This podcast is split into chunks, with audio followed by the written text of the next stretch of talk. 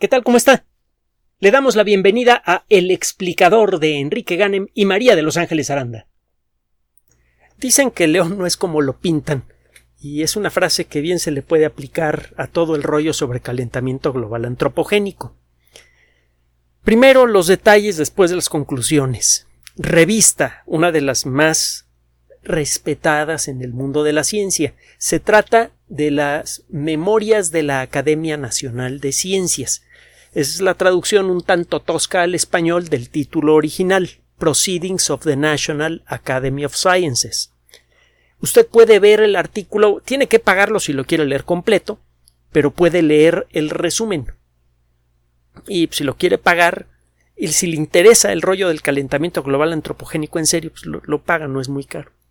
Claro está, si empieza a pagar todos los artículos científicos que son, eh, que son cobrados, le podemos decir en persona que, que sale, sale de veras costoso el rollo. Pero bueno, el caso es que este artículo publicado en una revista de prestigio, de gran eh, trascendencia, de gran impacto en el mundo de la ciencia, pues eh, revela un aspecto inesperado del rollo del calentamiento global antropogénico que cuando se le estudia con cuidado y no se necesita demasiado cuidado para esto, pues eh, cambia de manera importante mucha de la dialéctica que escucha usted con respecto a este tema.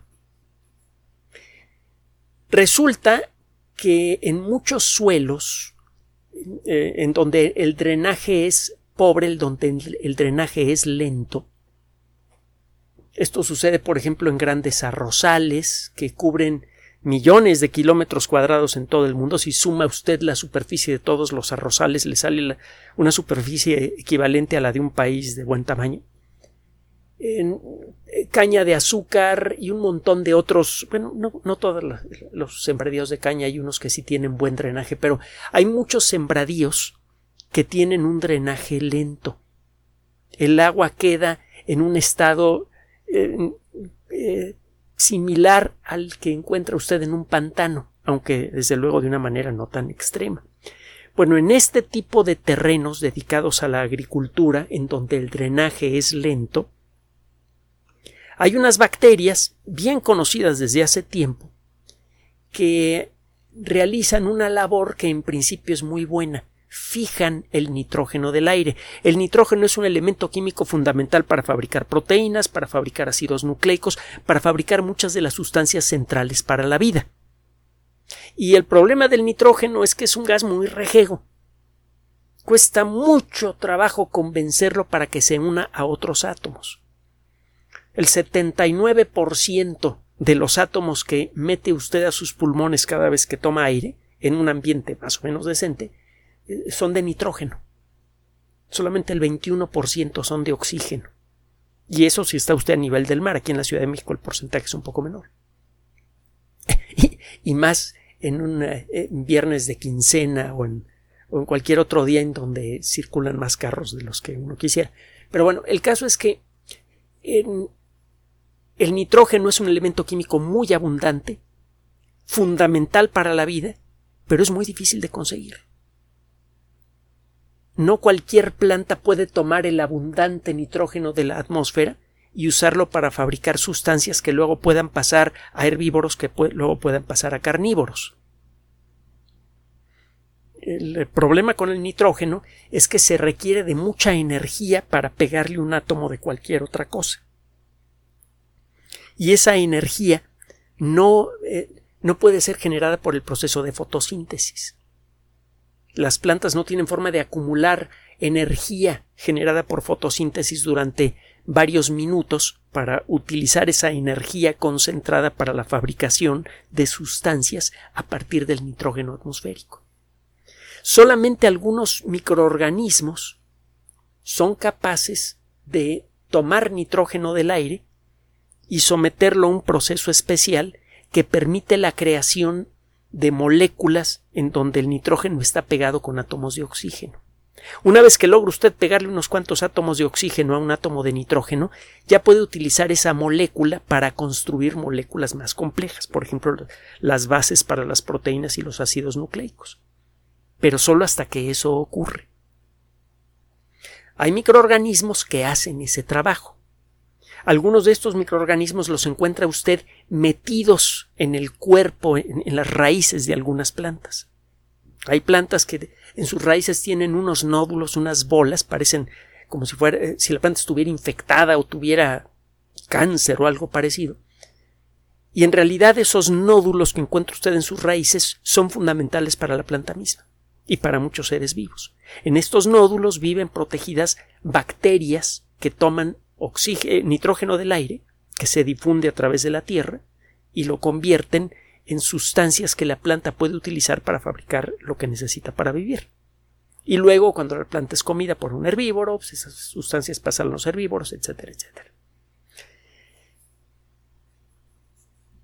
Existen otras bacterias que necesitan de un ambiente pobre en oxígeno para poder sobrevivir, que saben hacer este trabajo.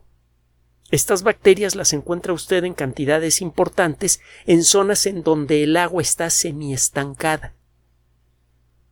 En, en estos ambientes, el agua en el fondo de los charcos pierde rápidamente su oxígeno. Generalmente estos charcos tienen en el fondo materia orgánica en descomposición. Y esta materia, el proceso de descomposición de esta materia consume oxígeno. Si el agua no está circulando continuamente, el agua que está en el fondo de estos charcos pierde todo su oxígeno y entonces en el mero fondo existen condiciones de pobreza de oxígeno que permiten la supervivencia y reproducción de estas bacterias que le estoy hablando, bacterias que viven afuera de una planta, pero que pueden también fijar nitrógeno. Como parte del proceso normal de funcionamiento de estas bacterias en ambientes en, eh, eh, zonas agrícolas, bueno, ahorita le justifico esto de las zonas agrícolas, en zonas agrícolas eh, con, riego deficiente, como parte de su trabajo, estas bacterias generan una sustancia que se llama óxido nitroso. Bueno, primero un paréntesis, qué raro, otro paréntesis. en los estas bacterias no las encuentra usted en abundancia en cualquier charco. Cuando menos no en, cualquier charco común, en cualquier masa de agua estancada. Las encuentra usted en cantidades importantes en zonas agrícolas con riego pobre, porque en estos ambientes hay mucho fertilizante y mucha materia orgánica en descomposición de las plantas anteriores, hay mucha, mucha tierra buena, humus, cargada con sustancias orgánicas, y es en esas condiciones que estas bacterias se pueden reproducir con facilidad no en el fondo de cualquier eh, pantano natural encuentra usted estas bacterias en abundancia. Las encuentra, pero en cantidades relativamente pequeñas. Pero en zonas agrícolas, en donde el agua frecuentemente está sobreenriquecida por eh, fertilizantes y en donde existen muchos nutrientes, por ejemplo, en, el terreno de los arrozales, allí sí que se dan las condiciones para que estas bacterias se reproduzcan. Fin del paréntesis.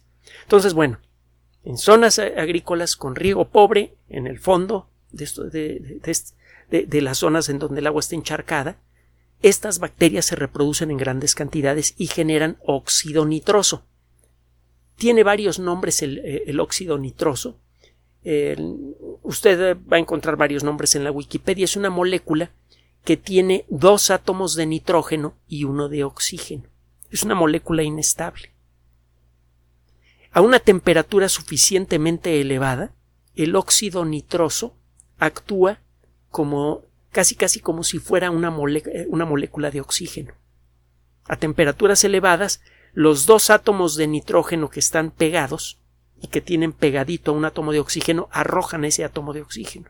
Ese átomo de oxígeno queda libre para participar en algún proceso de combustión. Es por eso que el óxido nitroso se utiliza como combustible para, bueno, como eh, comburente para cohetes. Todos los cohetes que tienen combustible líquido tienen un combustible y un comburente. El combustible es lo que se quema. Por ejemplo, en el caso del famoso Saturno V se utilizaba una forma ultra refinada de queroseno que se llama RP1. Y el comburente es la sustancia que otorga átomos de oxígeno en grandes cantidades para que al combinarse con el combustible generen mucho calor y eso genere gas de alta presión que genere empuje. El, eh, El uh, comburente ideal es desde luego el oxígeno líquido, pero es mucho, muy peligroso, es escandalosamente peligroso, hay que saber cómo manejarlo. Eh, se maneja una temperatura muy baja, requiere de tuberías de acero inoxidable, que no se le ocurra tratar de cerrar la tuerca de unión entre dos tubos de acero inoxidable con las manos, porque la grasa residual de sus dedos puede llegar a reaccionar con un poquito de oxígeno eh, líquido que esté escapando por la tuerca cuando la está cerrando, eso producirá una explosión violentísima. En los tanques de oxígeno que desgraciadamente se han vuelto tan importantes, tan, tan eh, comunes como consecuencia de la pandemia de COVID-19, eh, si usted ha tenido la oportunidad de ver cómo preparan estos tanques para un enfermo, verá que tienen mucho cuidado de utilizar herramientas limpias. Y hay letreros que dicen no use grasa para eh, aflojar las tuercas del, del manómetro o del, o del regulador de presión del tanque de oxígeno el oxígeno y la grasa se llevan muy mal. Se oxida rápidamente la grasa y esto produce una explosión que puede volar la tapa del tanque y eso suelta de golpe un montón de oxígeno en, el, en la habitación en donde está el enfermo y eso puede producir un incendio muy violento. Bueno, el caso es que el óxido nitroso es un comburente muy eh, potente no tan bueno como el oxígeno líquido, pero sí es mucho más fácil de manejar. Por eso se utiliza para ciertos tipos de cohetes. También se utiliza para aumentar la potencia de los motores. Por ejemplo, en el caso de los motores de, las carreras de cuarto de milla, los famosos dragsters. automóviles que en, en, dos o tres segundos alcanzan una velocidad de más de 400 kilómetros por hora. Esto se consigue porque la combustión en el interior de los motores es acelerada por la inyección de una sustancia que va cargada con oxígeno, que es el óxido nitroso, una sustancia que se puede manejar con relativa seguridad en el motor de un automóvil de alto rendimiento, algo que no podría hacer usted con oxígeno líquido. Bueno, el óxido nitroso entonces sirve como combustible y también tiene un papel que fue descubierto por un papel médico que fue descubierto por un caballero extraordinario en el siglo XIX, Sir Humphrey Davy, un gran químico y además uno de los primeros grandes divulgadores de la ciencia. Además de que hizo trabajos muy importantes, eh, fue la primera persona en aislar un montón de elementos químicos puros, potasio, estroncio, calcio, sodio. Él era un mago en el uso de la electricidad con, electricidad usted puede aislar algunos elementos químicos. Él fue eh, el primero en demostrarlo. Y después de que ganó una muy justificada fama como químico, comenzó a dar conferencias regulares que se volvieron tan populares que se vendían boletos. Afortunadamente uno de estos boletos llegó a manos de un muchacho completamente analfabeta que también tenía un gran talento para la electricidad. Michael Faraday, el inventor del motor eléctrico, de los transformadores eléctricos, de muchas de las herramientas fundamentales para, la, para el mundo moderno, eh, un gran maestro de la física y también eventualmente un gran divulgador, logró formar su vocación a pesar de ser pobre y analfabeta gracias a Sir Humphrey Davy que por cierto mm, descubrió muchos elementos químicos, además de lo que le mencioné, descubrió el cloro y el calcio, el magnesio, el estroncio, el bario que ya le mencioné. Eh, hacía experimentos que actualmente serían considerados como peligrosos y de hecho perdió en distintos momentos, perdió dos dedos y un ojo. Eh, eh, no crea que el hacer ciencia siempre es algo tranquilo, seguro. Bueno, es toda una historia de Sir Humphrey Davy, otro día se lo platico. Entre los muchísimos descubrimientos de este caballero se encuentra el, uh, efecto que tiene el óxido nitroso en la salud humana. Si usted respira óxido nitroso en la concentración apropiada, el efecto es similar a ponerse una buena guarapeta. Es por eso que a este gas le llaman el gas de la risa. Este es el famoso gas de la risa. Produce euforia, atontamiento y produce un efecto anestésico. Un efecto anestésico muy eh, marcado y que además es mucho más seguro que los primeros anestésicos que se utilizaron en el siglo XIX. Es por eso que todavía al día de hoy se encuentra en la lista de medicinas esenciales de la Organización Mundial de la Salud. Si no sabe cuál es esta lista, búsquela en la Wikipedia. Es una lista bastante larga de medicamentos fundamentales para conservar la salud humana de medicamentos básicos. Incluye antiparasitarios, algunos agentes antiinfecciosos, también algunos anestésicos, y este es uh, uno de los medicamentos más esenciales y seguros con los que se puede contar. Hay muchos sistemas de salud pobres que no tienen dinero para conseguir eh, herramientas mejores para producir anestesia y si utilizan el óxido nitroso de una manera eh, cuidadosa, ya tenemos mucho tiempo administrándolo, sabemos cuáles son los límites para la administración del óxido nitroso, pues eh, se puede anestesiar a una persona de manera segura. Déjeme decirle que por mucho tiempo existieron bares de óxido nitroso, donde la gente se iba a poner bien alegre. Suficiente de anécdotas. El óxido nitroso entonces es un gas conocido, eh, que tiene aplicaciones técnicas y médicas, y sabemos, entre otras cosas, que es producido en grandes cantidades por bacterias que necesitan condiciones de poco oxígeno en donde, en donde viven y que estas condiciones son especialmente intensas, abundantes, en zonas eh, en, zonas agrícolas en donde el riego es abundante y el drenaje es pobre. Allí estas bacterias se dan gusto y producen un montón de óxido eh, nitroso. El punto es que estos investigadores de la Universidad de Iowa, de la Universidad Estatal de Iowa, publican en las memorias de la Academia Nacional de Ciencias este estudio en el que revelan un aspecto inquietante del óxido nitroso, un doble aspecto inquietante. El óxido nitroso tiene una capacidad 298 veces superior para producir un efecto de calentamiento global a lo largo de 100 años en relación al dióxido de carbono. ¿Qué significa esto? Que si usted libera 100 kilos de dióxido de carbono y 100 kilos de este gas y mide a lo largo de 100 años cuánta energía calorífica logran atrapar, el kilo de óxido nitroso captura 298 veces más energía calorífica que el kilo de dióxido de carbono.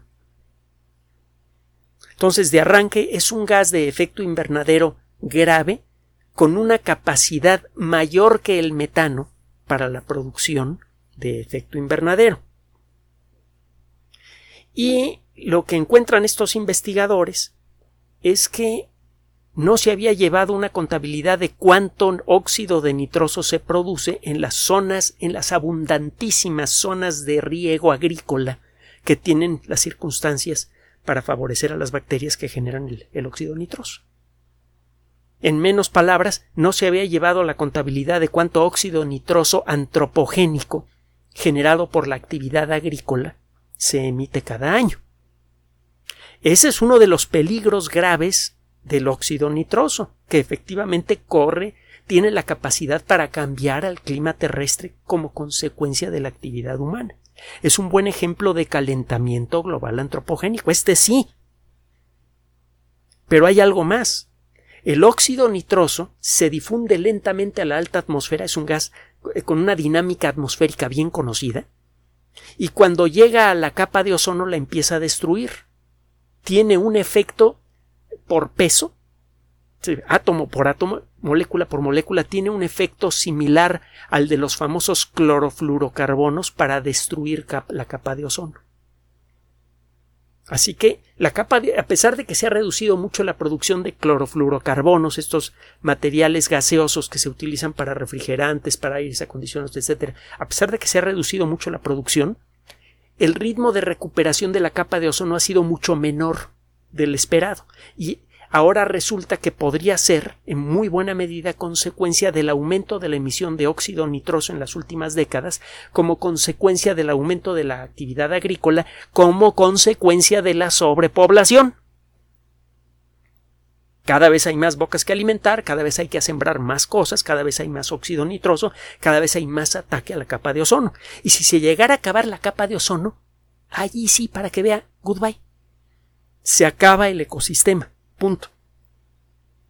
No podríamos salir a la calle y caminar unos cuantos centenares de metros sin recibir quemaduras graves. Se acaba la agricultura, se acaba el ecosistema. Entonces es un gas que realmente hay que controlar. Es un gas que se está generando en exceso por culpa nuestra. Y es un gas que se está generando por culpa nuestra en exceso por el exceso de población. Bueno, no por el exceso de población, no me gusta ese término, porque da la impresión de que hay gente que sobra, y en este mundo no sobra nadie. Ya es, ya, yo creo que usted, ustedes y nosotros tenemos las orejas calientes de tantas tonterías relacionadas con la discriminación y, eh, en cualquiera de sus formas, económica, social, eh, cultural, la que sea. Entonces no, no quiero utilizar ese término. No hay una sola persona que sobre en el mundo, no hay una sola persona que no merezca el beneficio de una vida tranquila. Y la sociedad bien podría proveer a todos los que vivimos en el mundo en este momento una vida decente. No lo hacemos porque no queremos colectivamente. Pero una, una vez dicho esto, lo cierto es que somos más de los que la Tierra puede soportar desde el punto de vista ecológico. Este problema se va a ir agravando según crezca la población y se sigan utilizando las mismas prácticas agrícolas. Hemos sostenido en muchas ocasiones que si quiere usted buscar una causa profunda al, al, impacto ambiental grave, no solamente atmosférico, sino al impacto general grave que tiene la sociedad humana en en la ecología del planeta, en el ecosistema terrestre, tiene usted que mirar al tamaño de la población y al estilo de consumo, a la forma en la que hemos construido a la economía mundial. Son dos problemas separados, pero en cierto modo entrelazados. Dos problemas que tenemos que solucionar cada uno a su manera. O necesitamos encontrar otra forma de producir y consumir y necesitamos pensar con cuidado si necesitamos ser tantos en este planeta. Lo cierto es que si usted se pone a escuchar todo lo que se está diciendo en la COP26 y, todo este tipo de cosas, se habla mucho del dióxido de carbono, se empieza a hablar del metano, no va a escuchar usted que hablen del óxido nitroso. Y el caso es que, al igual que, que el metano, el reducir las emisiones de óxido nitroso en el corto plazo es imposible. Y a largo plazo podría ser posible solamente si adoptamos una serie de tecnologías que nadie quiere tocar, por ejemplo la ingeniería genética y los transgénicos. No los transgénicos producidos por una empresa privada que generen problemas sociales graves como lo que sucedió con el maíz transgénico. Ese es el verdadero problema. Los transgénicos no causan problemas de salud. Ni un solo problema de salud ha podido ser achacado a, los transgénicos en ninguna revista científica. Que hay anécdotas e historias que, que se cuentan por ahí es otra cosa, pero en ninguna revista científica se ha podido publicar un trabajo creíble que demuestre relación entre problemas de salud y transgénicos. El verdadero problema de los transgénicos es sociales, es, es social, perdón, porque esa tecnología está en manos de unas pocas personas que lo único que pueden ver es el estado de resultado de sus empresas y no el daño social que causan. Pero bueno, si queremos reducir el problema de la, de la producción de óxido nitroso, vamos a tener que acabar con la agricultura tradicional y desarrollar una nueva forma de agricultura que involucre técnicas como la hidroponía, que involucre eh, técnicas como la de los transgénicos que permitan aumentar la productividad de las plantas y reducir al mismo tiempo el número de hectáreas que necesitamos para producir alimentos. De otra manera, vamos a seguir agrediendo al ecosistema y vamos a tener que incrementar esa agresión todos los días porque todos los días se agregan más de 300.000 personas en términos netos a este planeta. En resumen, del resumen, el problema de la relación del ser humano con el ecosistema terrestre no lo van a resolver ni, las, eh, ni los líderes que están participando en la COP, ni las personas que arman grandes protestas para luchar contra el calentamiento global antropogénico. La única forma de resolver de manera práctica este problema es que, primero que nada, aprendamos a dimensionarlo.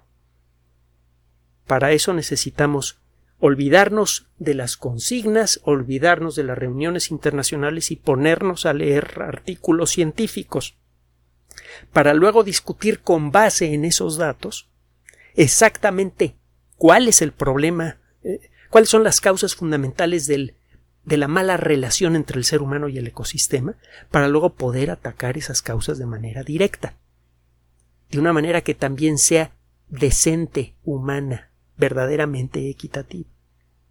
Mientras no hagamos eso, cualquier discusión y peor aún cualquier acción que se tome supuestamente para controlar el problema del calentamiento global antropogénico, lo único que va a hacer es empeorar la relación entre el ser humano y el ecosistema terrestre. Ah, y una última reflexión que no se me olvide.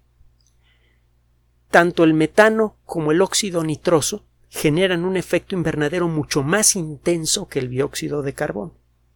Esos dos gases están asociados con las actividades, dos de las tres actividades fundamentales para llevarle alimento a la sociedad humana, la agricultura y la ganadería, la tercera actividad sería la pesquería, y ya hablamos del impacto ambiental atmosférico que tiene el exceso de pesquería en el planeta.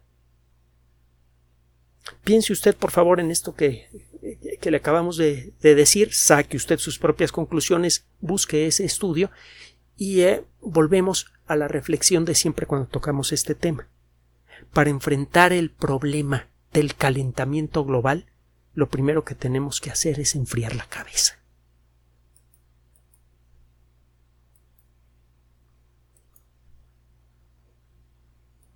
Gracias por su atención. Además de nuestro sitio electrónico www.alexplicador.net, por sugerencia suya tenemos abierto un espacio en Patreon, el explicador Enrique Ganem, y en PayPal, el explicador patrocinio por los que gracias a su apoyo sostenemos este espacio. Puede usted descargar gratuitamente estos audios en formato MP3 en Spotify y en iTunes como El Explicador sitio oficial y en SoundCloud como El Explicador y con formato de video en YouTube en El Explicador sitio oficial. Recuerde nuestras redes sociales de siempre, Twitter Enrique-Ganem y en Facebook Enrique Ganem sitio oficial, El Explicador y los grupos que usted ya conoce. Finalmente, El Explicador siempre somos María de Los Ángeles Aranda y Enrique Ganem. Gracias.